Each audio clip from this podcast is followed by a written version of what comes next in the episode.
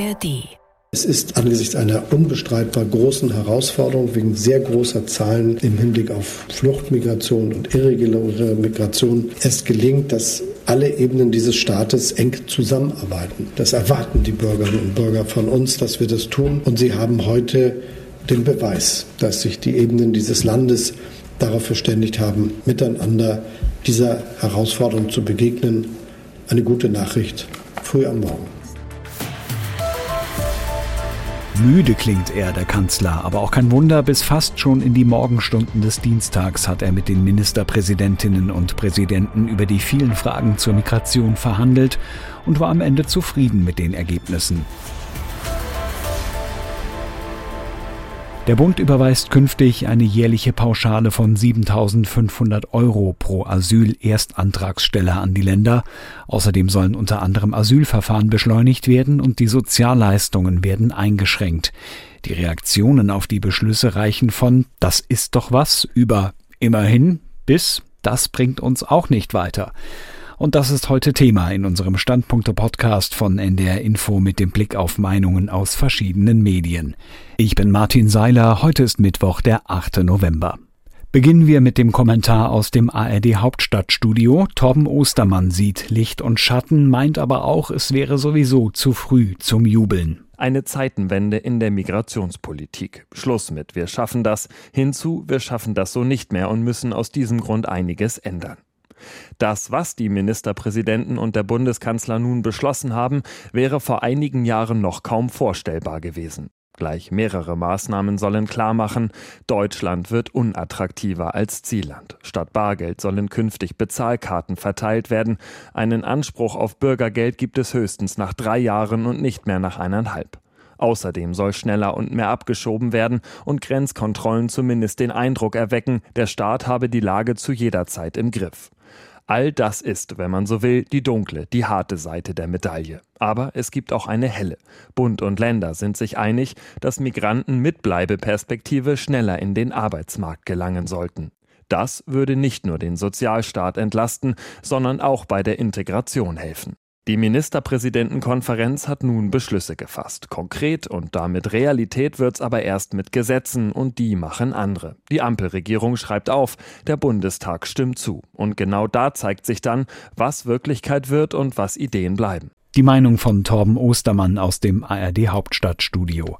Katharina Hamburger vom Deutschlandfunk sagt, historisch, wie Bundeskanzler Scholz die Einigung nennt, ist das alles nicht. Der Druck im Kessel war hoch vor dem Treffen von Bundeskanzler Olaf Scholz und den Ministerpräsidenten und Präsidentinnen. Aber rausgenommen wurde am Ende nur ein bisschen Dampf. Vor allem der Kanzler hat die Länder zu lange warten lassen. Dadurch entstand der Eindruck, man nimmt das Thema Migrations- und Asylpolitik nicht ernst genug. Was erst einmal richtig ist, dass man sich auf mehr Geld für die Länder geeinigt hat, auch wenn dadurch nicht sofort mehr Kitas, Schulen und Wohnungen gebaut werden. Mehr Geld gibt es aber auch nur zu dem Preis, dass man Asylbewerbern nun bis zu drei Jahren nur eine medizinische Grundversorgung gewährt und ein Leben am Existenzminimum. Das kann Menschen ausschließen vom gesellschaftlichen Leben und damit möglicherweise auch Integration behindern. Ob diese Regelung, die der Bundestag noch beschließen muss, tatsächlich dafür sorgt, dass weniger Menschen sich nach Deutschland aufmachen, dafür gibt es keine Nachweise. Selbiges gilt für die Bezahlkarte. Die mag grundsätzlich aber dennoch nicht verkehrt sein, weil sie, wenn sie funktioniert, den Menschen Flexibilität weiter erhält. Es wird ihnen nicht vorgeschrieben, was sie damit kaufen können.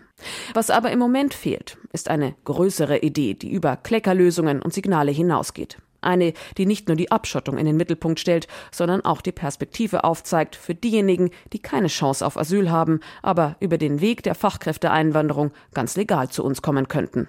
Ein Deutschlandfunk-Kommentar von Katharina Hamburger. T-Online.de stellt die Frage, ob die Beschlüsse ein großer Wurf sind und antwortet selbst wohl kaum. Wer jetzt einen spürbaren und vor allem kurzfristigen Rückgang der hohen Flüchtlingszahlen erwartet, dürfte enttäuscht werden. Gut ist, Asylverfahren in Drittstaaten oder Transitländern außerhalb der EU sind kein Tabu mehr. Schlecht daran ist, dass es so kommt, ist längst nicht sicher. Auch bei den übrigen Beschlüssen von Bund und Ländern handelt es sich um Maßnahmen, die eher langfristig wirken. Bis klar ist, dass die mit einem Asylverfahren verbundenen Konditionen hierzulande längst nicht mehr dem entsprechen, was noch 2015 galt, wird es dauern. Schauen wir in die Zeitungen. Die Wormser Zeitung meint, das Ergebnis kann sich durchaus sehen lassen. Bei der Finanzierung der Flüchtlingsunterbringung und Betreuung wurde die zentrale Forderung der Bundesländer erfüllt. Die Rückkehr zum atmenden System, also der Pro-Kopf-Kostenübernahme. Geld allein ist jedoch nicht alles. Fehlende Lehrer, Erzieher und Wohnungen lassen sich damit nicht herbeizaubern.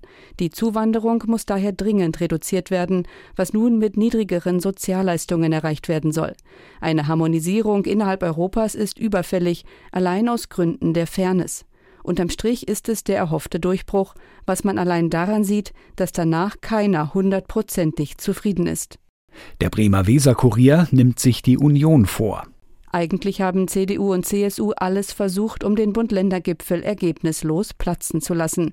Mit der Forderung, Asylverfahren außerhalb Europas durchzuführen, haben die unionsregierten Länder die Einigung bei der Migration kurz vor Schluss noch in Gefahr gebracht. Dabei handelt es sich bei diesem Vorschlag um einen Wunschtraum aus dem Wolkenkuckucksheim.